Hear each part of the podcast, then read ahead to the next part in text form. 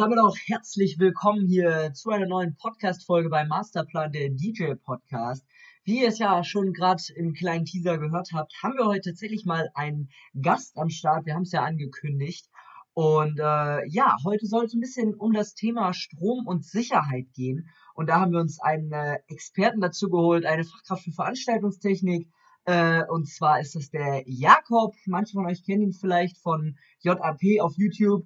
Äh, Jakob, stell dich doch einfach mal eben kurz selber vor. Ja, grüßt euch. Äh, vielen Dank erstmal für die Einladung hier zu eurem Podcast. Hat mich sehr gefreut. Genau, äh, mein Name ist Jakob Riedmüller, aktuell 22 Jahre alt. Äh, ich habe vor einem Jahr jetzt meine Ausbildung Fachkraft zur Veranstaltungstechnik beendet. Bin mittlerweile ähm, voll selbstständig und eben Inhaber der Firma JP Veranstaltungstechnik. Und dort sind wir eben fleißig unterwegs auf jeglichen Veranstaltungen. Und genau, so viel zu meiner Person. Ich habe neben der Ausbildung halt auch noch weitere Fortbildungen gemacht, zum Beispiel den Rigger Level 1 besitze ich oder den Laserschutzbeauftragten. Genau, so viel zu mir erstmal. Ja, das hört sich auch sehr gut an. Jetzt auch erstmal grüßt euch von mir ähm, und wir wollen jetzt mit der Folge starten. Wir haben so einige Fragen uns mal aufgeschrieben, was äh, euch interessieren könnte, was wir ihn fragen können und alles, wie Robin eben schon erwähnt hat, zur, zur Stromversorgung und zur Sicherheit. Und wir würden direkt mal mit, mit dem ersten Oberthema anfangen. Und zwar ist dieser Podcast ja, wie ihr auch wisst, auf den DJ-Sektor gemünzt. Das heißt, ähm, wir wollen erstmal bezüglich dessen ähm, ja, Fragen stellen. Und zwar ist die erste Frage, was braucht ein DJ alles an Strom? Und zwar ist diese Frage natürlich ein bisschen größer formuliert und wir kriegen nämlich auch immer Fragen, ja, muss man als DJ überhaupt äh, ein Amp mitnehmen, mit, mit überhaupt mit Starkstrom, also ein ganzes Weg mitnehmen, äh, wo man dann direkt äh, mit, mit Starkstrom alles versorgen muss oder reicht es aus, einfach auch auf zwei, drei Steckdosen das aufzuteilen? Ähm, da würden wir jetzt erstmal direkt ansetzen. Wie sind denn da so deine Erfahrungen zu? Äh, ja, die erste Sache vielleicht gleich vorneweg, äh, die ich gern immer korrigieren möchte, ist tatsächlich der, der Name Starkstrom, der häufig so ein bisschen verwechselt wird, weil äh, Starkstrom an sich bezeichnet eher so die Oberleitungen, die man so übers Dorf kennt oder vielleicht, äh, also in anderen Voltsektoren, als man es vielleicht kennt. Ähm, die meisten meinen mit diesem Starkstrom eher den, den Drehstrom oder auch Kraftstrom genannt, aber meistens ist tatsächlich der Drehstrom da der, der richtigere Name dafür. Ähm, genau, das, das möchte ich da immer korrigieren. Natürlich weiß jeder, was gemeint ist mit Starkstrom, aber wir wollen ja auch äh, fachlich korrekt bleiben. Darum äh, vielleicht gleich dazu.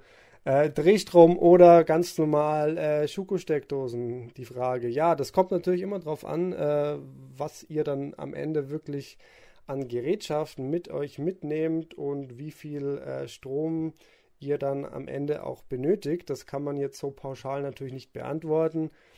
Aber ähm, das ist ja den meisten wahrscheinlich auch bewusst. Man muss sich das halt dann zusammenrechnen und auch mal sich die Geräte anschauen, dort die Datenblätter, was denn dort so verbraucht wird und was eben nicht. Und äh, da stellt man dann halt schnell fest, okay, äh, wie viel brauche ich denn am Ende? Reicht da mir so eine einzelne Steckdose in der Wand oder muss ich da äh, größere Gerätschaften anfahren? Und dort ist vielleicht auch gleich wichtig zu erwähnen, äh, eine Steckdose an der Wand ist nicht gleich Steckdose. Also gerade als DJ kommt man ja in irgendeine Location, äh, in irgendeine Garage oder in irgendeinen Saal halt, sieht man eine Steckdose, freut sich, ah ja, da ist ja Strom und, und los geht's. Aber man muss davor schon auf jeden Fall abklären, äh, was denn genau an dieser Steckdose dann anlegt, weil oft kann es auch passieren, dass dieser ganze Raum halt über eine Sicherung läuft und dann hat sich der Caterer nebenan vielleicht auch schon angesteckt dort, verbraucht dort viel äh, Strom und ich möchte meine Anlage anstecken und macht erstmal Buff und dann ist gar kein Strom mehr dran. Also hat man ja alles auch schon erlebt und ähm, dort ist es auch wichtig, dass man eben zuerst äh, mit dem Veranstalter oder dem dem Kunden halt dann äh, bespricht, äh, wie schaut es denn aus, wie viel Strom äh, habe ich denn überhaupt zur Verfügung, weil auch wenn ich die tollste Anlage habe und es gibt gar keinen Anschluss dort in der, in der Location, dann bringt mir die beste Anlage nichts, weil dann kann ich das nicht, äh, nicht steuern. Also davor immer abklären, ähm, was ist denn die Gegebenheiten? Muss man vielleicht noch vom Nebenzimmer sich ein, ein Kabel verlegen? Wie schaut es denn mit den Sicherungen aus? Ähm, wie ist das Ganze denn abgesichert? Ähm, wer sich da näher schon befasst hat mit dem Thema Strom, der, der hat ja vielleicht schon so, so, so ein paar Daten im Kopf, wie, ah, okay, Steckdose 3600 Watt rum. Ähm, ist es da wirklich so? Es gibt natürlich auch andere Sicherungen, dann sind da plötzlich nur 2000 Watt oder so an der Steckdose. Also das muss man alles abklären und äh, in seiner Vorplanung mit beachten. Ja, um jetzt quasi den Hörern nochmal so einen kleinen Tipp zu geben, beziehungsweise so, so ein kleines Learning zu geben, was der jetzt quasi aus, aus dem, was du eben gesagt hast, mitnehmen kann. Was sind denn so die Fragen, die dann derjenige zu seinem Kunden stellen kann? Also der Kunde weiß natürlich, das ist ja normalerweise ein Geburtstagskind oder ein Hochzeitspaar, was heiratet. Die wissen natürlich auch nicht so Bescheid, die würden ja die Fragen dann auch nur weitergeben. Aber was könnte man dann da eben so seinen Kunden ja fragen, beziehungsweise die, die Location fragen, was, was da jetzt genau sein muss. Genau, also man, äh, entweder fragt man eben dann das Brautpaar oder so oder das Geburtstagskind, hey, wie schaut es denn aus vom Strom? Und die sagen wahrscheinlich, uh, keine Ahnung, äh, muss man mal hier mit dem, mit dem Veranstalter, mit der Location reden. Am besten sagt man dann, okay, äh, gib mir doch einfach die Nummer weiter, also ich erkläre das selber, weil wenn es dann über so ein, ein weiteres Eck läuft, dann können die Daten natürlich auch wieder schnell äh, ja, verwechselt werden oder so. Dementsprechend meldet euch am besten selber mit die, äh, an die Personen, die äh, da auch Ahnung haben. Und selbst wenn das dann nicht der Fall ist und die sagen, du, keine Ahnung, genau, ähm, dann müsst ihr zur Not dann wirklich davor mal vorbeischauen und euch selber mal äh, die ganze Sache anschauen. Vielleicht an den Sicherungskasten oder so und die Frage ist halt, wie gesagt, wo muss ich, wo darf ich aufbauen und äh, wo ist denn mein Stromanschluss? Wo in der Nähe? Wo kann ich mich anschließen? Das wäre da so die konkrete Frage und äh, dann kommt ja meistens die Rückfrage, ja, wie viel brauchst du denn? Und da sollte man natürlich schon auch wissen, äh, was man dann selber so braucht. Man hat ja meistens auch unterschiedliche Konzepte äh, und sagt dann, ja, okay, wenn ich mit der kleinen Anlage komme, brauche ich hier 1000 Watt und mit der anderen Anlage vielleicht mehr. Und so muss man da dann eben das Ganze besprechen. Also nochmal, jetzt sage ich mal zurück zu der Grundfrage, was braucht ein DJ alles? Würdest du jetzt, also habe ich das verstanden, gibt es quasi gar nicht jetzt so das eine, also jeder DJ muss jetzt Starkstrom haben, beziehungsweise Drehstrom, oder jeder DJ muss jetzt das und das haben, sondern du meinst halt, man soll sich sein Setup quasi angucken und dann individuell entscheiden. Ist das richtig so? Genau, das, das kann man schon so sagen. Ähm, vielleicht da auch eine, so eine weitere Überlegung als DJ.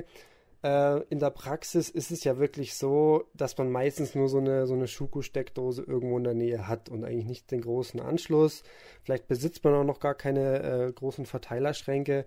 Und dann macht es natürlich auch Sinn, beim Kauf des Materials da ein bisschen drauf zu schauen, weil es bringt mir dann auch nichts, wenn ich die tolle 3000 Watt Nebelmaschine kaufe und steck die dann an und äh, stell fest, die kann ich eigentlich auf 90 Prozent meiner Veranstaltungen nicht nutzen, weil ich sonst keinen Strom mehr übrig hätte für meine Anlage. Ähm, so dieses klassische Detail-Setup, was man kennt. Man hat so seinen Tisch, links-rechts-PA, paar Subwoofer und ein bisschen Lichtanlage. Heutzutage ja alles LED. Da kommt man meistens schon ganz gut hin mit einer, einer Schuko-Steckdose. Da, da ist man wahrscheinlich so bei 2000 Watt rum. Wie gesagt, vielleicht noch eine 500 Watt Nebelmaschine. Also das, das müsste dann schon passen, aber sobald der Caterer kommt mit seinen Heizplatten oder so, ist alles aus. Also da muss man aufpassen, der verbraucht meistens sehr viel mehr Strom als der DJ. Ja, was hältst du davon, wenn man, ähm, ich habe da auch schon viele DJs gehört, die dann eben gesagt haben, ja, ich mache das sowieso nicht an eine Steckdose, ich teile das immer auf, dass ich Ton, Licht und DJ getrennt regeln, ne? da kennt man ja auch schon immer so die berühmten Störgeräusche so, die dann eben durch die Lautsprecher wiedergegeben werden. Ähm, was hältst du dazu? Du hast ja eben gesagt, eine Steckdose würde im Prinzip reichen bei der eben beschriebenen Anlage, weil wir ja heute auch äh, meistens LEDs haben. Es sei denn, man hat natürlich jetzt, wie du eben gesagt hast, eine 3000 Watt Nebelmaschine oder ein kW Stroboskop. Also würdest du das auch dann, wenn vorhanden, lieber aufteilen oder beziehungsweise wenn nicht vorhanden, würdest du dann auch trotzdem nur eine Steckdose nehmen? Also wenn vorhanden, äh, ja, dann müsste man jetzt tatsächlich wieder ein bisschen äh, mehr in die Theorie einsteigen, äh, wie dann das, das ganze Stromnetz quasi aufgebaut ist. Und da ähm, wären wir auch schon wieder bei dem Drehstrom und da ist ja dann auch immer so die Sache, hm, äh, oder man hat schon gehört, da, da, bekommt man ja irgendwie mehr Strom raus, ja, und da sind dann auch mehrere Steckdosen dran und da kann man das Ganze aufteilen. Äh, generell ist es ja so, in, in dem Drehstromnetz, was ja auch dieses normale Verteilernetz hier, hier ist in Deutschland eigentlich, ähm, befinden sich halt drei, drei Phasen beziehungsweise Außenleiter genannt und die sind halt wirklich unabhängig voneinander. Weil es bringt mir natürlich nichts, wenn ich eine Mehrfachsteckleiste dorthin mache, äh, und denkt dann, ah, jetzt habe ich drei Steckdosen, jetzt kann ich super Licht, Ton, Video aufteilen. Äh, das ist ja immer noch der gleiche Außenleiter. Das muss einem halt klar sein. Und wenn man jetzt wirklich so einen, äh, nehmen wir jetzt mal einen CE16 ähm, Drehstrom Anschluss. Dort gibt es dann wirklich drei Außenleiter, die wirklich getrennt sind, sehr weit weg getrennt. Und dort kann man natürlich dann super die ganzen Sachen aufteilen und äh, kann so Störgeräusche von Stroboskop oder so vermeiden. Ähm, genau. Ist es denn auch tatsächlich so, dass quasi dann ein ähm, Drehstromstecker, dass der quasi ähm, drei einzelne Sicherungen hat, sage ich mal, also dass die Phasen auch einzeln komplett abgesichert sind? Das kommt drauf an, also irgendwo werden sie schon äh, zusammengebunden sein, diese Sicherung, aber dazu hat man ja meistens seinen äh, Verteilerschrank eben, äh, der dann eben diese, diese Sicherungen auch aufteilt und man so diese, diese Außenleiter auch einzeln äh, abschalten kann, was natürlich dann ein Riesenvorteil ist, weil so kann man äh, das Ganze dann, äh, also da geht es dann auch darum, einfach Ausfallsicherheit. Je größer man dann auch wird, desto entscheidender wird es, dass wenn halt eine Sicherung fliegt, dass nicht komplett die ganze Anlage natürlich ausfällt. Das ist jetzt vielleicht für den DJ tatsächlich nicht so interessant, weil das sind dann Größen, die er meistens nicht mehr selber aufbaut. Aber ich denke mal so, der CE16 oder der CE32 könnte schon vorkommen. Das, das wäre dann schon ein schöner, schöner Verteiler.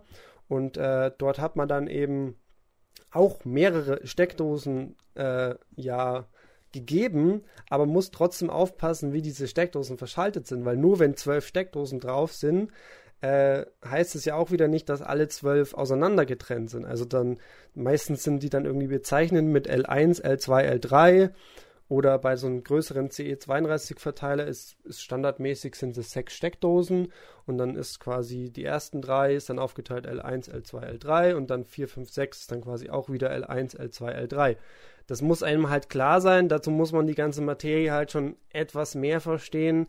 Darum würde ich auch nach wie vor jedem empfehlen, sich da auch mal ein paar äh, Sachen zum Thema Strom äh, durchzulesen, äh, mal vielleicht ein kleines Buch zu kaufen, bevor man da anfängt, hier mit, mit Drehstrom zu hantieren, äh, ist ja dann eh schon äh, rechtlich auch eine schwierige Sache.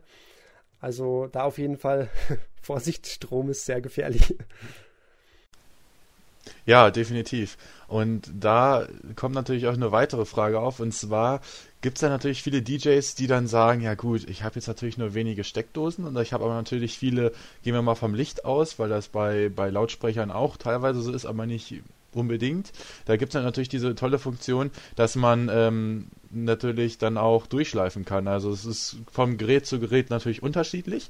Aber da ist natürlich jetzt die Frage, da gibt es manche Gerüchte, ähm, wie ist es denn eigentlich? Darf ich Geräte, die natürlich nicht gerätespezifisch sind, sondern äh, Geräte, ich habe natürlich nicht immer nur die gleichen Strahler, sondern habe natürlich auch mal zwischendurch einen Effekt oder einen Moving Head. Und wenn man die auch durchschleifen kann, darf ich denn auch Geräte durchschleifen, die andere Marken bzw. andere Ge Gerätenamen haben? Äh, ja, also das kann man am besten so beantworten, dass man sich generell immer das Datenblatt anschauen sollte des jeweiligen Herstellers und dort wird auch irgendwo stehen, äh, was denn der maximale Stromoutput dieses äh, Geräte-Outputs ist. Also klassisch hat man ja dann sein PowerCon in, sein PowerCon out oder sein Kaltgeräte in, Kaltgeräte out.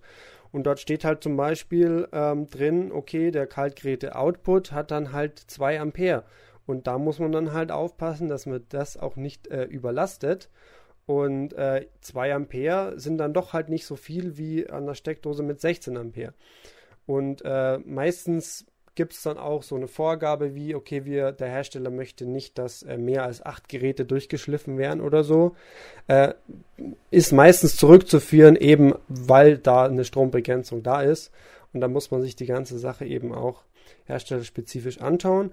Aber ja, man darf das machen, wenn man weiß, was man macht. Das ist so immer beim Strom äh, die Sache. Man, man kann vieles ähm, machen, aber man muss es halt auch wissen. Ja. Ist es denn grundsätzlich, jetzt sage ich mal so, wenn, wie du sagst, an einer normalen Steckdose liegen 16 Ampere an, wenn jetzt ein, äh, eine LED zum Durchschleifen 2 Ampere rausgibt, ähm, ist es dann quasi so, wenn ich das überstrapaziere, also meinetwegen, wenn ich da jetzt 12 LEDs hintereinander hänge oder 20 oder so, kommt dann einfach bei irgendeiner irgendwann kein Strom mehr an? Oder ähm, wie funktioniert das? Also jetzt einfach mal ganz dumm gefragt, sage ich mal so. Ja, das ist äh, durchaus eine berechtigte Frage. Das ist im Endeffekt das gleiche Prinzip wie mit Mehrfachsteckdosen und so. Man, man bekommt dadurch ja nicht äh, mehr Strom an sich. Also ähm, da wären wir jetzt wieder in der Theorie mit Spannung und Strom. Und äh, im Endeffekt schalten wir hier unsere Geräte alle äh, parallel. Das, das heißt, an jedem Gerät ähm, liegt die gleiche Spannung an. Das ist auch sehr wichtig für die Geräte, dass die dort alle mit der gleichen Betriebsspannung arbeiten. Und der Strom teilt sich dann eben an die verschiedensten Geräte auf. Äh, das Gerät A sagt quasi ja, hallo, ich äh, will ungefähr 1000 Watt. Das zweite sagt, hallo, ich will 2000 äh, Watt und so. Und so summiert sich das Ganze halt auf. Und meistens ist bei diesen äh, Gerätschaften auch selber irgendwelche Sicherungselemente natürlich drin. Weil warum sichern wir überhaupt Leitungen ab oder so? Da steht ja immer die, die, die Brandgefahr eigentlich im Vordergrund. Das heißt, wir wollen nicht, wenn so viel Strom fließt und so, erwärmt sich das Ganze, kann, kann zum Brand führen und darum äh, gibt es eben diesen Leitungsschutz, dass man die Leitungen und Geräte schützt. Und das Gerät möchte natürlich auch nicht, dass so viel Strom durch das Gerät durchfließt. Darum gibt es dann zum Beispiel eine 2 Ampere Sicherung in diesem Gerät und daher kommt dann auch die Aussage, man darf maximal dann 2 Ampere aus dieser LED rausnehmen. Und wenn man das halt nicht beachtet, dann ähm, könnte es sein, dass diese Sicherung dann eben fliegt oder die sollte dann eben fliegen. Das heißt, es ist kein Strom mehr dran, aber es ist jetzt an sich nichts kaputt gegangen. Im schlimmsten Fall gehen natürlich, geht das Gerät natürlich dann irgendwie kaputt, weil der Strom fließt ja tatsächlich durch dieses Gerät im Endeffekt durch. Ähm, und noch schlimmer, dass halt wirklich irgendwas zum Glühen anfängt oder genau, zu, zum Brand führt. Also da muss man, muss man schon aufpassen. Ja, äh, ist natürlich nicht, äh, mit Strom sollte man nicht spielen, also das stimmt schon. Also, naja, gut. Ähm, da kommt mir natürlich die be berühmte Frage auf, die DJ, viele DJs auch, ähm, ja, sage ich jetzt mal, fragen. Das ist nämlich die Frage, ja, Dreiersteckdosen, ne? Kommen wir zu dem Thema. Dreiersteckdosen kriegt man in jedem Supermarkt gefühlt, äh, mal eben noch für, für irgendwie fürs Wohnzimmer, wenn man nochmal was verlegen muss oder so. Oder in jedem Baumarkt. Oder hat, hat man natürlich auch unterschiedlichen Querschnitt, da sieht man immer direkt, was, was hochwertig verarbeitet ist oder nicht. Was ist deine Meinung? Auf Veranstaltungen oder als DJ verwenden, ja oder nein? Kann man leider auch nicht so pauschal beantworten. Wer hätte es gedacht? Ähm, zum Thema Mehrfachsteckdosen, ja. Äh, es steht auch meistens auf jeder Mehrfachsteckdose, wenn man sich die mal angeschaut hat, drauf, dass man sie nicht in Reihe schalten darf. Also, dass man nicht Mehrfachsteckdose in Mehrfachsteckdose stecken äh, darf. Und das ist auch von, von Herstellerseite aus äh, richtig. Jetzt ist dann halt wieder die Aussage, man darf das machen, wenn man weiß, was man machen darf. Also, ähm, ähm, da geht es halt darum, dass, weil man diese Steckerleisten ja im, im, Baumarkt und so kaufen kann, kann sich das auch jede Hausfrau kaufen und steckt dort den Staubsauger an und den, den Föhn und den Wasserkocher und so. Und dann sind wir eh schon so an der Grenze, dass es knapp werden könnte. Und wenn, wenn die natürlich meinen, ach, jetzt hier nochmal Steckdose rein und nochmal Steckdose rein und ich äh, hänge dann alle meine Geräte drauf, das will man natürlich vermeiden. Ähm, darum verbietet man das von Herstellerseite aus äh, schon. Aber nichtsdestotrotz, wenn man weiß, also da geht es ja auch wieder darum, äh, wie viel verbraucht, äh, wie viel verbrauchen diese Geräte, die ich dort anstecke. Und dann ist es auch kein Problem, wenn ich äh, sechs Sechsfach-Steckdosen hintereinander schalte und an jedes nur ein Handy-Ladegerät stecke. Das ist überhaupt kein Problem. Und darf man machen, weil man ja weiß, okay, mein Handy-Ladegerät braucht nicht so viel äh, Strom, braucht nur 5 Watt oder keine Ahnung. Und dann, dann geht das locker eben.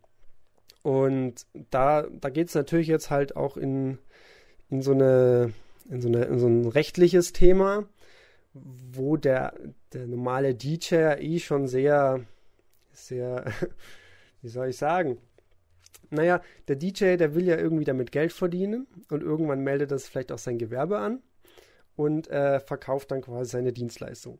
So, und dann, dann fährt er zum Kunden und schließt dort seine Geräte an und, und macht damit Strom rum und so, hat aber ja meistens keinen keine Ausbildung zum Elektriker oder irgendwas in der Richtung so.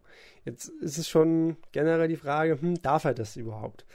Ähm, schwieriges Thema, weil eigentlich, sobald du das Ganze gewerblich machst, gibt es halt da noch eine ganz andere Palette an Auflagen zu erfüllen. Und dann könnte man schon fast streng genommen sagen, hm, das wird ganz schön schwierig dann für so einen nebenberuflichen DJ, die ganzen Sachen äh, da zu betreiben. Vor allem da geht es dann auch darum, dass die Geräte geprüft sein müssen und und und. Ähm, da darf ich natürlich jetzt, muss ich natürlich jetzt auch aufpassen, was ich da jetzt so an Tipp gebe, weil er ja, geht raus und macht das einfach. Ähm, da bin ich ja irgendwie auch als, als Fachkraft, äh, habe dazu eine, eine, eine, Pflicht, dass ich eben schaue, dass das nicht passiert, dass eigentlich ähm, Personal, was nicht qualifiziert ist, die ganzen Sachen dann, dann aufbaut. Also das ist ein schwieriges Thema, darum würde ich auf jeden Fall jedem empfehlen, da äh, sich auch zu beschäftigen mit, damit halt ich meine, wir machen das Ganze ja wirklich nicht äh, nur darum, um, äh, keine Ahnung, weil wir Spaß dran haben, den, den Leuten das zu verbieten, sondern es geht ja wirklich um die Sicherheit, dass halt nichts passiert. Und äh, es gibt halt nichts Schlimmeres, als wenn dann irgendjemand mit einem Stromschlag und äh, Herzversagen dann irgendwie, ja, nicht mehr unter uns ist. Also lieber eine Minute mehr investieren in das Thema Strom und sich damit beschäftigen, als auf einer Party irgendwen zu haben, der sich verletzt oder ein Gerät äh, zu haben, was in Flammen aufgeht oder oder oder. Auf jeden Fall. Wie gesagt, da können, da können, kann man viel diskutieren drumrum äh, zwischen den Kollegen. Darf man das, darf man das nicht und so. Äh, und dann kommt halt schnell, man muss das Ganze halt äh, tiefer betrachten und dann halt vielleicht auch mal einen Fachmann fragen oder ja. Ja, also ich sag mal so, Weiterbildung ist ja jetzt auch nicht das teuerste, wenn man bedenkt, äh, wenn es um Leben und Tod geht oder so, dann, dann sind mal eben, weiß nicht, 1000 Euro sind da gar nichts, ne? Also das ist auch immer so mein Tipp. Also Weiterbildung schadet niemanden und gerade in so einem äh, Thema ist es eben schon wichtig, dass man sich da informiert entsprechend und gerade wenn man damit viel Geld verdient, was man ja natürlich macht, wenn man ein Gewerbe anmeldet, da ist ja auch die Absicht, Geld zu verdienen, weil sonst würde das gar keinen Sinn ergeben, äh, sollte man sich da schon definitiv mit beschäftigen. Robin, hast du noch eine Frage, Frage ansonsten äh, zum Thema Strom? Sonst würde ich nämlich noch meine letzte Frage dazu stellen und dann äh, das nächste Thema anfangen. Nö, also meine Fragen sind alle gestellt. Meinetwegen kannst du gerne weitermachen. Genau, äh, ich hatte nämlich noch eine letzte Frage und zwar, was mir noch einfällt, kommt natürlich nicht so oft vor, aber passiert auch ab und an mal, dass eine Veranstaltung natürlich äh, im Freien stattfindet und wo da natürlich dann nicht unbedingt, äh, ja, eine elektrische Gegebenheit immer da ist und deswegen werden oft Stromaggregate verwendet. Äh, kennst, könntest du wahrscheinlich auch ein Lied von singen. Und da ist natürlich so die Frage, wie sieht es da aus? Was muss ich mich da an Fragen stellen, bevor ich mich da überhaupt anschließe? Denn also ich, ich weiß auf jeden Fall, da gibt es natürlich einige Stromaggregate, vor allen Dingen die billigen, die natürlich nicht ähm, eine kontinuierliche äh, Leistung bringen und deswegen natürlich auch ja, Defekte an diversen Geräten dann verursachen können. Vor allen Dingen an Laptops, habe ich mal so gehört. Stimmt das? Ja, da, da hast du recht, da muss man wirklich sehr aufpassen. Äh, Stromaggregate können dann eine Menge Schaden äh, bringen an die Gerätschaften. Ähm, wie du schon sagtest, gerade günstigere äh, Aggregate oder wenn man ein Aggregat sehr äh, an die Grenzen seiner Leistung bringt, hat man dann eben diese, diese Spannungsschwankungen, wie vorhin schon erwähnt, möchten die Geräte sehr, sehr gerne eine kontinuierliche Spannung haben und, der, und das Aggregat liefert die dann eben nicht mehr. Und dann kann es gerade bei so äh, feineren Geschichten wie zum Beispiel Platinen im Laptop eben zu äh, ja, Problemen führen oder dann eben zum Tod der, der äh, Platinen. Äh, muss man aufpassen, ja, äh, sich das, das Aggregat anschauen, dort auch wieder, muss halt einfach in, in, die Herstellerdaten schauen und auch die Herstellerdaten verstehen, weil, weil dann kommen dann auch oft so Begriffe wie, ja, Voltampere und, und Ampere, Volt und Watt und was war das denn nicht alles und das muss man dann schon, schon verstehen und dann wirft noch eben irgendjemand den Cosinus Phi rein und so. Also, das, da, da gibt es mehr auf jeden Fall, als man denkt. Und äh, ich meine, ich hatte ja genauso angefangen wie die meisten so in der Schule, ein bisschen Technik und dann hört man so ein bisschen Watt und so und denkt sich, ja, man wäre schon der King.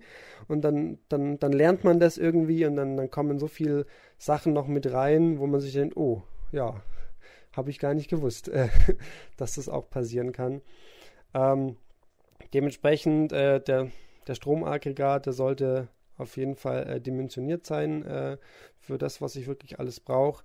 Gerade bei Musikanlagen schwierige Sache, weil äh, die Musikanlage ja äh, sehr, naja, so, so Bassschläge oder so sind ja nicht in, in einer Linie, sondern die sind ja sehr äh, unregelmäßig und dieser dieses Stromaggregat möchte aber eigentlich sehr regelmäßig die Leistung halt liefern und dann kommen immer so, so so Strompeaks von der Musikanlage und das muss das Aggregat natürlich auch aushalten können. Und dann hat man schon so das manch eine Aggregat, obwohl die Anlage vielleicht leistungstechnisch im Durchschnitt äh, weit unter dem äh, unter dem Wert dieses Aggregats ist, hat man doch das Aggregat irgendwie kaputt gemacht oder seine Anlage, weil gerade durch diese Basspeaks und so, da muss man schon aufpassen und da würde ich dann lieber eine Nummer größer nehmen, äh, anstatt da, da dann zu sparen. Ja, also sehr wertvoller Tipp, muss ich sagen. Finde ich gut. Aber, also wie gesagt, ich hatte es generell noch nicht, dass ich da meine Anlage anschließen musste. Robin, hattest du das eigentlich schon mal? Nee, so äh, dahin sind wir noch nicht gekommen, sage ich mal so. Äh, also wir waren bisher immer entweder irgendwo bei irgendwem in der Scheune zu Hause oder so. Das ist natürlich auch immer nochmal so ein Thema. Ähm, weil in so einer Scheune sind dann ja doch auch die Stromleitungen manchmal nicht so gewissenhaft verlegt wie jetzt äh, in, einem, in einem Haus oder so ähm, aber draußen irgendwie mit einem Stromaggregat. Das hatten wir jetzt noch nicht, ähm, aber kommt bestimmt auch nochmal irgendwann. Ja, gut. Ja, dann musst du dir den Podcast dann nach, danach nochmal anhören und dann weißt du Bescheid wieder. Genau, ich habe da eine Sache dazu, weil, okay, man ist draußen, jetzt habe ich kein Geld für ein, für ein Aggregat oder so. Dann nehme ich doch einfach die Kabeltrommel vom Papa, die ist 100 Meter lang und gehe hier ins nächste Haus. Da muss ich auch äh, äh, Warnung geben, äh, dass das auch sehr äh, zu Problemen führen kann. Da sprechen wir nämlich dann auch wieder von so einem netten physikalischen Effekt, eben diesen Spannungsverlust. Und im Endeffekt muss man einfach aufpassen, je länger die Leitungen wären, egal wohin, desto mehr muss ich auch schon wieder aufpassen, was ich da mache. Also die 100 Meter Kabeltrommel da ins nächste Haus und dann meine fette DJ-Anlage anschließen, würde ich jetzt nicht unbedingt machen. Würde ich halt ausrechnen davor, ob das geht oder nicht. Und ähm, das kann man dann halt auch nicht mehr ganz einfach mit hier ein bisschen Watt rechnen ausrechnen, sondern da gibt es halt andere Formeln dafür. Aber äh, das sollte euch im Klaren sein. Ihr könnt dann, oder viele kommen ja auf die Idee, okay, dann halt äh, drei mal 100 Meter Kabeltrommel aneinander zu hängen, dann komme ich schon irgendwann in mein Stadel mit einer Steckdose.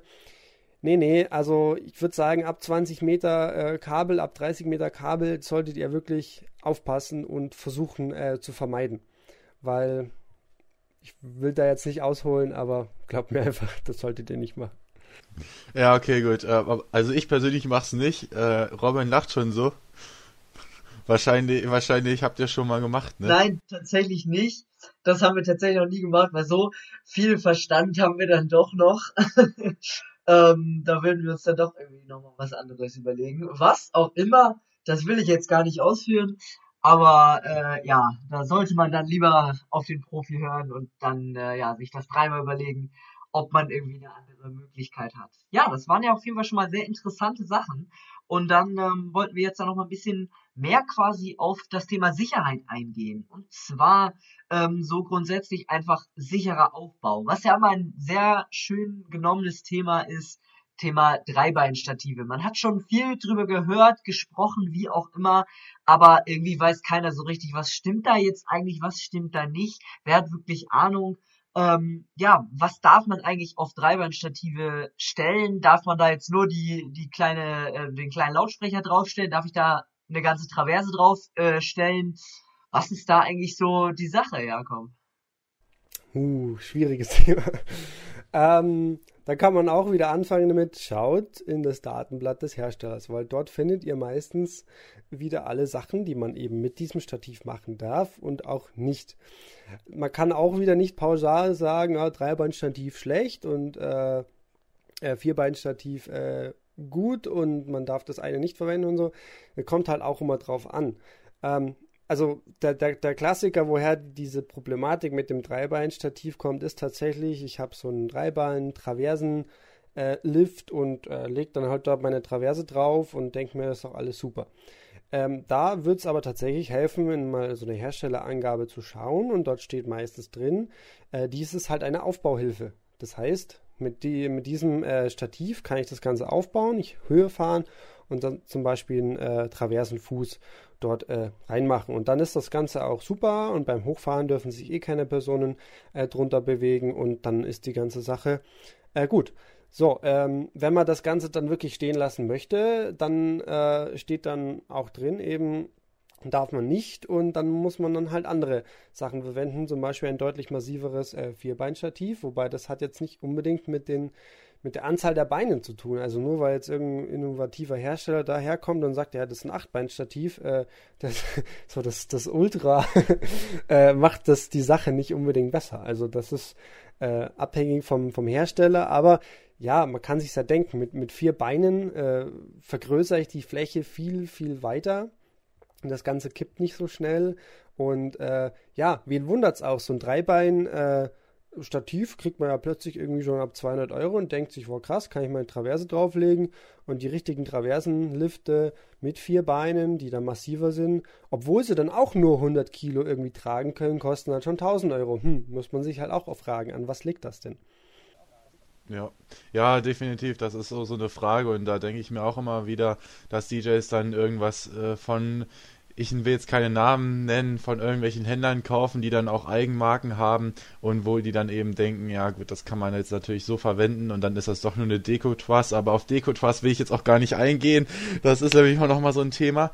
Aber wie machst du es denn speziell, wenn wir mal davon ausgehen, wir haben jetzt so, nehmen wir mal ein Beispiel, wir haben jetzt DJ Kevin, der Kevin, der möchte gerne ähm, Anlagenaufbau machen, der hat da sein, seinen Tisch und hat dann da seine zwei Dreibeinstative mit einem Lautsprecher drauf. Der hat jetzt aber jetzt auch nicht irgendwelche Swim Kings zur Abdeckung von dem, ihr kennt ja diese Cover, so, ne, dass, dass, dass, dass man das Stativ nicht sieht. Wie würdest du denn da jetzt vorgehen, wenn diese Stative quasi auch sage ich mal, rausragen, sodass natürlich die Gefahr besteht, dass da jemand drüber stolpern könnte bei so einem Dreistand. Man muss ja natürlich diese Stative auch ausfahren. Da gibt es natürlich auch wieder DJs, die dann sagen, oh, dass da keiner drüber stolpert, fahre ich das Ding gefühlt nur 30 Zentimeter aus und dann passt das. Ähm, darauf will ich jetzt nicht eingehen. Also das Stativ ist natürlich vollkommen ausgefahren. Und wie würdest du das dann entsprechend absichern? Genau, also vielleicht da, davor noch, also ich habe ja jetzt in einem tollen Datenblatt geschaut von einem Hersteller und dort steht auch beim Lautsprecherstativ zum Beispiel äh, drin, äh, wie stark der Winkel sein darf. Das ist zum Beispiel auch so eine Sache, da achtet irgendwie ziemlich wenig Leute und klar, wenn ich innen drin bin, ist das kein Problem, weil der Boden ist meistens gerade. Aber das sind meistens nur sehr wenige Grad, die dort angegeben sind und dann hört man auch so Begriffe wie zentrische Belastung und und und. Und das äh, muss man natürlich dann schon sich überlegen, was meint der Herrscher damit? Ja klar, wenn, wenn das Ding so ein bisschen schief steht, dann, dann kippt es auch viel leichter. Äh, dann gilt natürlich generell die Regel, äh, das Stativ, der Lautsprecher muss standsicher sein. So. Und jetzt äh, kann man halt sich Konzepte überlegen, wie ich dann dafür sorge, dass dieser Lautsprecher auch wirklich standsicher ist. So, da gibt es dann so Möglichkeiten wie, okay, ich lege nochmal äh, Sandsäcke unten hin zum Beispiel, wenn, wenn irgendwie die Gefahr besteht, dass er halt leichter umkippen kann. Oder ich mache eben so eine, so eine Absperrung vor dem Ganzen, dass auch kein Gast dagegen rennt, weil klar, was kann passieren, wenn der Gast da hinstolpert, fällt das Ding dann schon um oder steht es noch. Also da sollte man auch schon drauf schauen, dass wenn da vielleicht mal jemand dagegen stolpert, dass das Ding nicht sofort umfällt. Ähm, ja, wie, wie kann man äh, verhindern, dass jemand dagegen stolpert? Natürlich, man kann, kann äh, das Ding dann abkleben oder man kann so eine, so eine Pylone hinstellen oder so. Ich meine, schaut natürlich dann auch ein bisschen blöd aus, so eine, so eine Pylone am DJ-Aufbau steht. Aber da halt mein Tipp, versucht halt, dass, dass die Beine dann nicht so in die Tanzfläche reinragen. Also gerade bei Dreibeinstative, dann kann man die ja einfach so, so ein bisschen drehen, dass ich quasi zwei äh, Stativ, Stativbeine vorne habe und eins halt nach hinten. Und dann, dann schließt es auch schön bündig mit meinem Tisch zum Beispiel ab und dann hat man da schon viel gemacht. Oder man schaut halt wirklich, dass man dann den Subwoofer dann vorstellt irgendwie oder hat dann seinen Molton, den man noch irgendwie weiterspannen kann oder so. Da, da kann man schon vieles machen um das Ganze sicherer äh, zu gestalten. Und man muss das Ding ja auch nicht auf drei Meter Höhe ausfahren, sondern kann, kann sich ja überlegen, vielleicht reichen zwei Meter, äh, dass das Ganze halt nicht so, äh, so schnell umkippt. Und das wären so, so meine Tipps dazu, ja. Ja. Ja, jetzt, jetzt hat der Kevin natürlich, bleiben wir mal bei dem Beispiel, jetzt hat der Kevin natürlich sein, seine Lautsprecher aufgestellt und jetzt muss er die Kabel verlegen. Jetzt steht der Lautsprecher jetzt mal angenommen, er hat noch irgendwie einen Sektempfang oder so und der Lautsprecher steht woanders, als äh, eigentlich äh, die Anlage an sich steht und muss den Lautsprecher nochmal 20 Meter weiter in den Saal weiter reinstellen. Wie würd, würdest du denn, was würdest du ihn jetzt äh, den Kevin für einen Tipp legen, äh, Tipp geben, wie er seine Kabel, also XLR und ja, Strom, Stromversorgung, würde ich jetzt mal sagen, dass da eine Steckdose vor Ort ist. Also dann auch da, wo der Lautsprecher steht. Aber wir nehmen mal an, er muss ein XLR-Kabel legen. Ähm, wie sollte er es denn am besten machen? Vor allen Dingen, wie sollte er es abkleben, so als Stichpunkt? Ja, ähm, naja, zum Thema Kabel und Verlegen, da muss man halt immer drauf schauen, wo dann die Kabel halt auch entlang laufen. Nehmen wir jetzt mal an, dieses Kabel, dieses XR-Kabel würde halt dann wirklich äh, so vor einer Tür auch entlang vorbeilaufen und dann, dann schaut man vielleicht mal über die Tür und dann ist da so ein kleines Notausgangsschild. Das ist natürlich ganz schwierig, äh, weil äh, Fluchtwege sind ja stets freizuhalten. So, da darf wirklich kein Kabel, kein Stuhl stehen oder sowas. Und dann äh, muss man sich halt was anderes überlegen. So, äh, eine erste Variante wäre natürlich, man, man packt sein cooles Funksystem aus. So, das hat man vielleicht nicht immer dabei.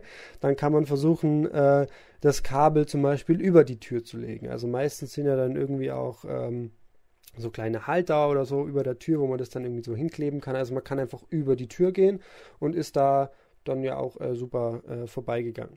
Ähm, natürlich, wo verlege ich es lang? Natürlich irgendwie an der Wand entlang oder so, natürlich nicht mitten durch, durch die Menge. Und äh, ich muss mir halt immer überlegen, laufen da die Le Leute entlang?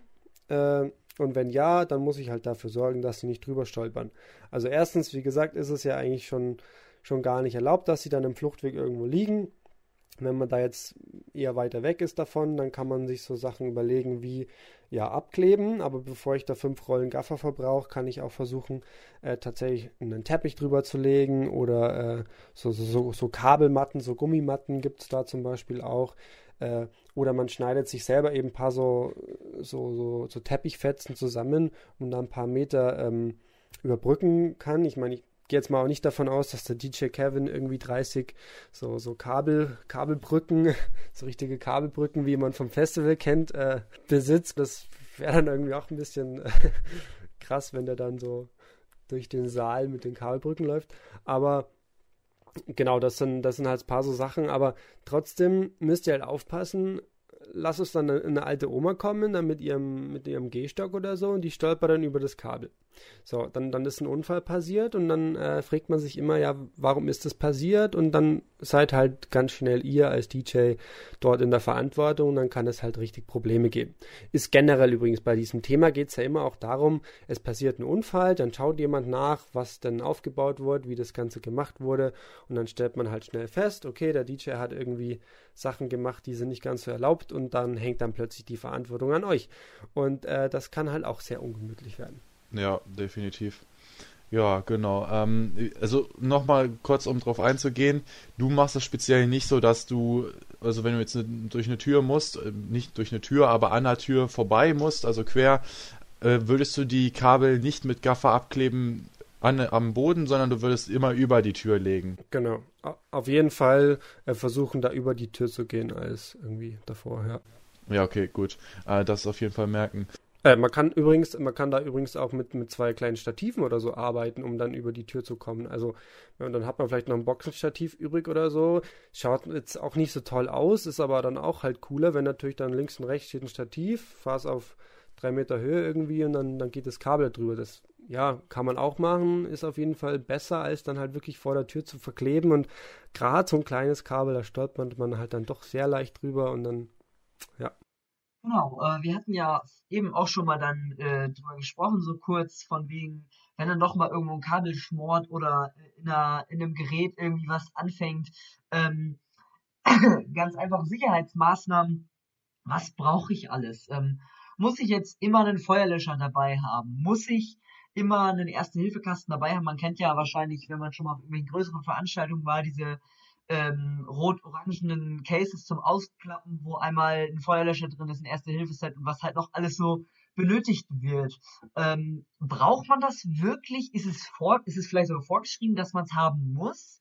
Ähm, Und wenn nicht, würdest du es trotzdem empfehlen, einfach immer einen kleinen Feuerlöscher dabei zu haben, immer einen Erste-Hilfe-Kasten parat oder so? Und wenn ja, sollte man den bei sich lagern am DJ-Tisch oder sagt man, man packt den irgendwie an die Bar oder so, damit alle drauf Zugriff haben? Was wären so da deine Tipps und Empfehlungen? Ähm, da muss man jetzt ein bisschen unterscheiden, bei was für einer Art von Veranstaltung man zum Beispiel auflegt. Man unterscheidet natürlich da ganz grob erstmal zwischen, ist es eine private Veranstaltung oder eine öffentliche Veranstaltung. So, wenn es eine öffentliche Veranstaltung ist, dann geht es meistens ja auch über 200 Leute und so, dann bin ich dann schon sehr schnell quasi äh, in, in der Größe, wo ich auch verschiedenste Auflagen erfüllen muss. Da gibt es dann zum Beispiel auch die Versammlungsstättenverordnung und dort sind dann ganz viele Sachen geregelt. Bestuhlung, Fluchtwege, eben aber auch Feuerlöscher und das Thema solcher Sicherheitsmaßnahmen. Und wenn man sich in dieser Größe bewegt, dann ist das natürlich auch nicht nur eine Sache dieses kleinen DJs, sondern da gibt es ja meistens auch wirklich ein Organisationsteam oder so. Und äh, die sollten dann auch solche Sachen äh, wissen und ähm, man ist ja als DJ ähm, nicht verantwortlich für die Sicherheit äh, vor Ort auf der Veranstaltung, also je nachdem natürlich, wie man das auslegt. Aber als DJ ist man ja eigentlich eben als Dienstleister dort, um dort die Musik aufzulegen. So, das heißt, man hat nicht unbedingt die Pflicht, dort seine Feuerlöscher und äh, sowas mit anzuschleppen.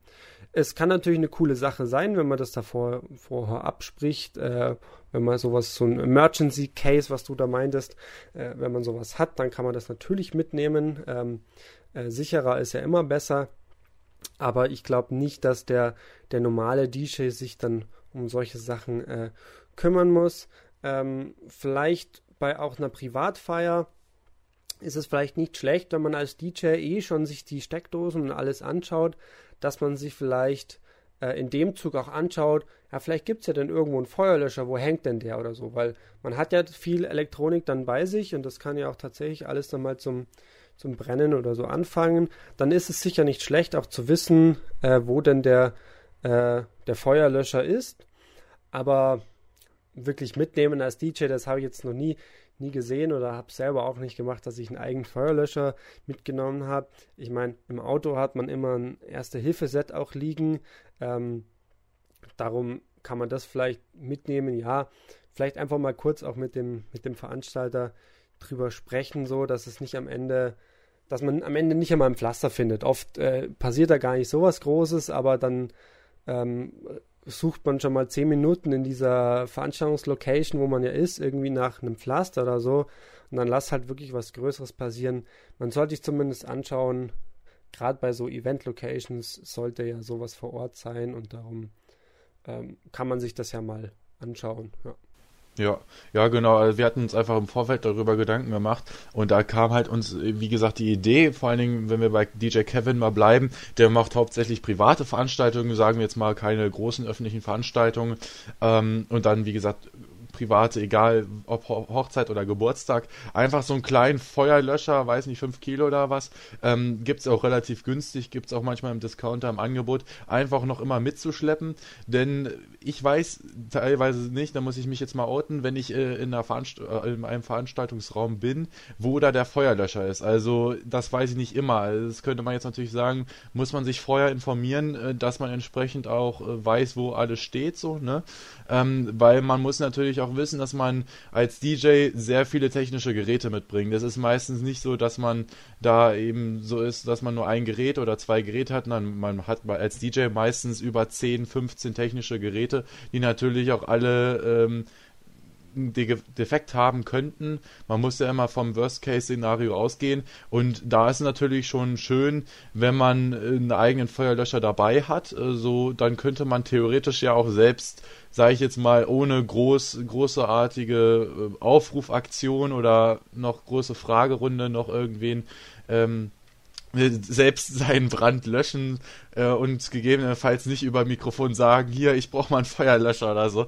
Das ist nämlich total unprofessionell. Ähm, das war einfach so die Idee dahinter. Aber ähm, um ganz kurz nochmal zurückzukommen, Robin, wie machst du das eigentlich? Ha hast du einen eigenen Feuerlöscher dabei, äh, um jetzt nochmal deine Meinung zu hören? Oder weißt du im Vorfeld in jeder Location, wenn du da bist, wo der Feuerlöscher steht oder Erste-Hilfe-Set etc.? Ähm, ja, da muss ich mir jetzt tatsächlich auch einfach mal outen, so wie äh, du. Äh, nee, also haben tun wir auf jeden Fall keinen Feuerlöscher. Ähm, Erste-Hilfe-Set hat man halt, wie Jakob ja schon gesagt hat, eigentlich immer am Auto. Sonst, wenn tatsächlich mal was ist, das hatten wir auch schon mal. Ähm, da stand das Auto halt direkt nebenan quasi. Ähm, und dann hat einer nach Pflaster gefragt und das äh, Jasper kurz zum Auto gelaufen, hat ein Pflaster geholt. Äh, das ist dann ja auch nicht, nicht irgendwie kein großer Aufwand oder so.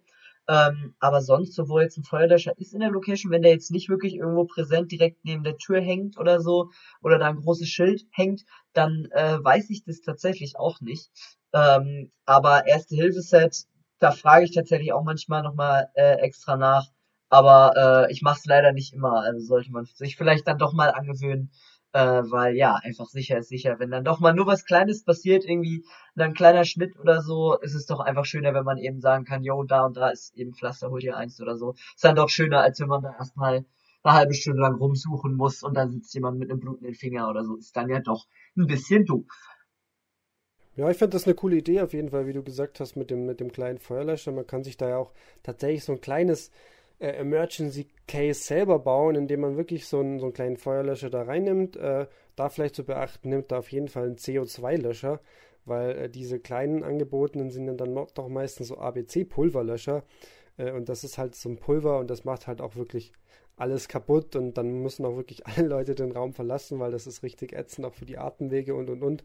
Äh, bei Elektronik ist CO2 das Beste ähm, zum Löschen auch. Dementsprechend solltet ihr dann einen CO2-Löscher nehmen. Und ja, wie gesagt, so ein kleines Case, schmeißt dann irgendwie noch ein paar Plaster mit rein oder noch ein ja, Erste-Hilfe-Set oder so, nimmt das immer mit. Ist bestimmt auch cool, jetzt seinem Kunden zu sagen, du, ach übrigens, ich nehme da auch so mein kleines Erste-Hilfe-Set und so mit. Ähm, macht sicher auch einen, einen guten und professionellen Eindruck. Also gute Idee. Ja, ja, definitiv. Also das werde ich jetzt auch äh, wahrscheinlich mal in Angriff nehmen. So ein, so ein kleines Case könnte man ja entweder kaufen oder selber bauen. Ähm, Finde ich definitiv gut und da, ich sag mal so, das ist jetzt auch nicht der große Aufwand, das immer mitzu, mitzufahren in seinem Auto oder Hänger. Genau. Und jetzt kommen wir auch schon zum letzten Punkt, den wir uns aufgeschrieben hatten. Und zwar ist das der Punkt äh, zum Thema Safeties. Und zwar ja, es ist auch eine Diskussion, weil viele DJs, äh, um jetzt mal Deutsch, gut Deutsch zu sprechen, die scheißen da drauf äh, zum Thema Safeties die ähm, juckt das herzlich wenig, die sagen immer private Veranstaltungen, da achtet keiner drauf, etc., etc. Aber ähm, es ist natürlich, trägt der Sicherheit ungemein bei. Ne?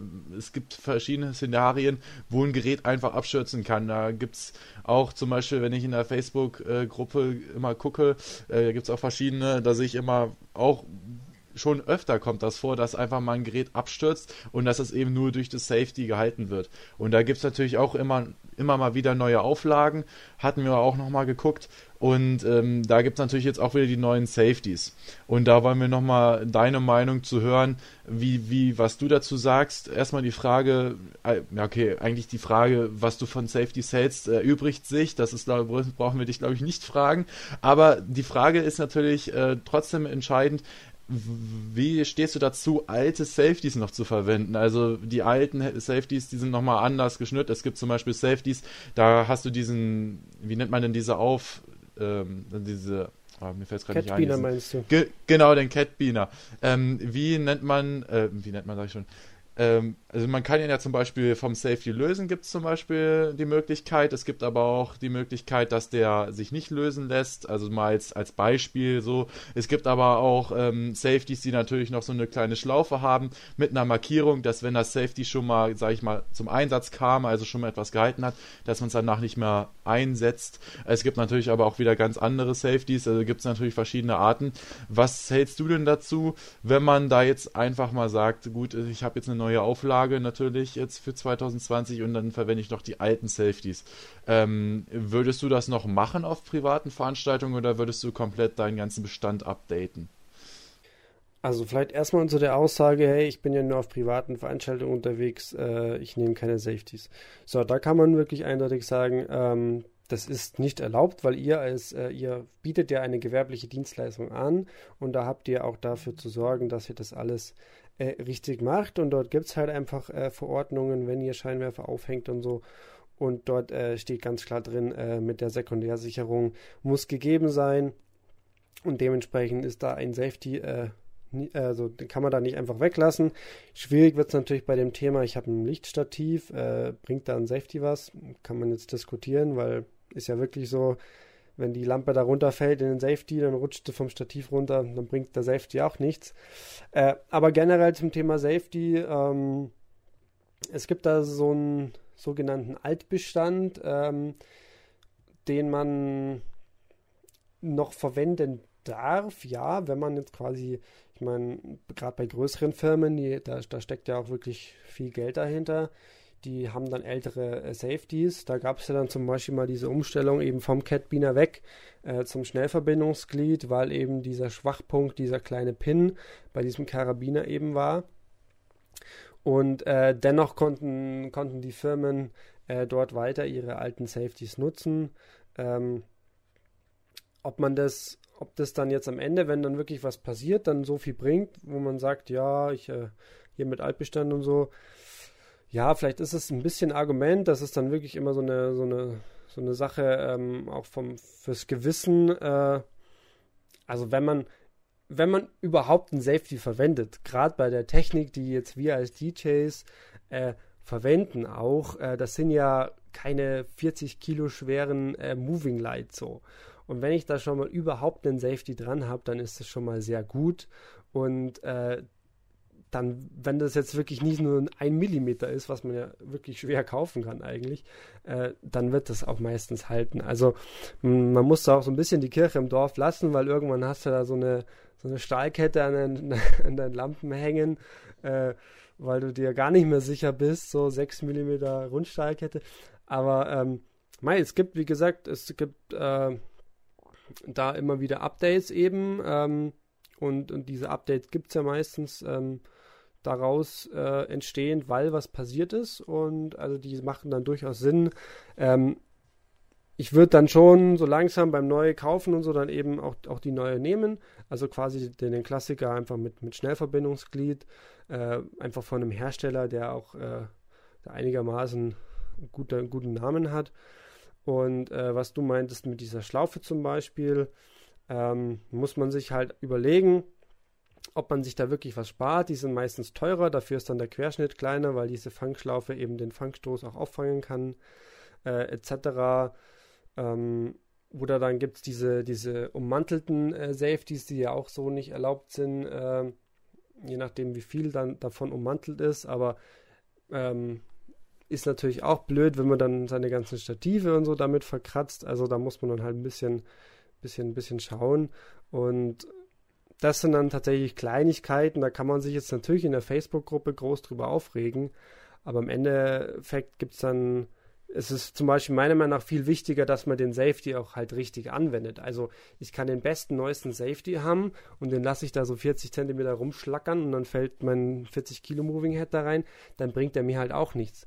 Also da dann eher so nach den, wie verwende ich den oder wenn ich dann die, den Schnellverbindungsglied auch irgendwie so ganz komisch über die Kante lege und so und der auf, auf Scherung belastet wird, bringt dann halt am Endeffekt auch nichts. Oder ich gehe super schön durch den Lautsprechergriff durch oder so, der dann natürlich auch überhaupt nicht dafür ausgelegt ist. Ähm, das sind viel wichtigere Sachen, finde ich, als da jetzt das, das neueste Detail irgendwie äh, der Verordnung herauszuarbeiten. Ja, so viel meine Meinung dazu. Ja, Genau, das war ja auf jeden Fall schon mal sehr informativ. Äh, und äh, ja, wir sind jetzt auch schon wieder bei gut fast einer Stunde angekommen. Und äh, das soll es dann jetzt auch eigentlich schon wieder gewesen sein. Nochmal so als kleines Fazit, Zusammenfassung, wie auch immer, hast du heute ziemlich oft gesagt, schaut ins Datenblatt des Herstellers. Ganz einfache Ansage, das ist einfach so, so einfach und so blöd wie es klingt, aber es ist halt einfach wirklich ein sehr guter Tipp. Ähm, das dauert nicht lange, das ist nicht kompliziert, ne? einfach eben reingucken, ein bisschen drüber informieren. Ähm, zweiter Stichpunkt, einfach informiert euch, gerade wenn es ums Thema Strom und Sicherheit geht. Äh, äh, setzt euch da lieber eine Stunde an den Schreibtisch oder auch zwei oder drei. Informiert euch da wirklich vernünftig, bevor ihr da irgendwie mit Drehstrom hantiert oder irgendwie äh, euch in irgendeine Gefahr begebt. Und ähm, ja, dann auch nochmal so Thema, viele nennen ja auch einfach das Stichwort, wo kein Kläger, da kein Richter, sage ich mal so, ne? Wenn nichts passiert, ist ja scheißegal, ne? Aber irgendwann passiert mal was, irgendwann ist immer das erste Mal, ne? Dann passiert doch mal ein Unfall oder dann passiert doch mal irgendwas, ja, und dann hast du halt die Arschkarte.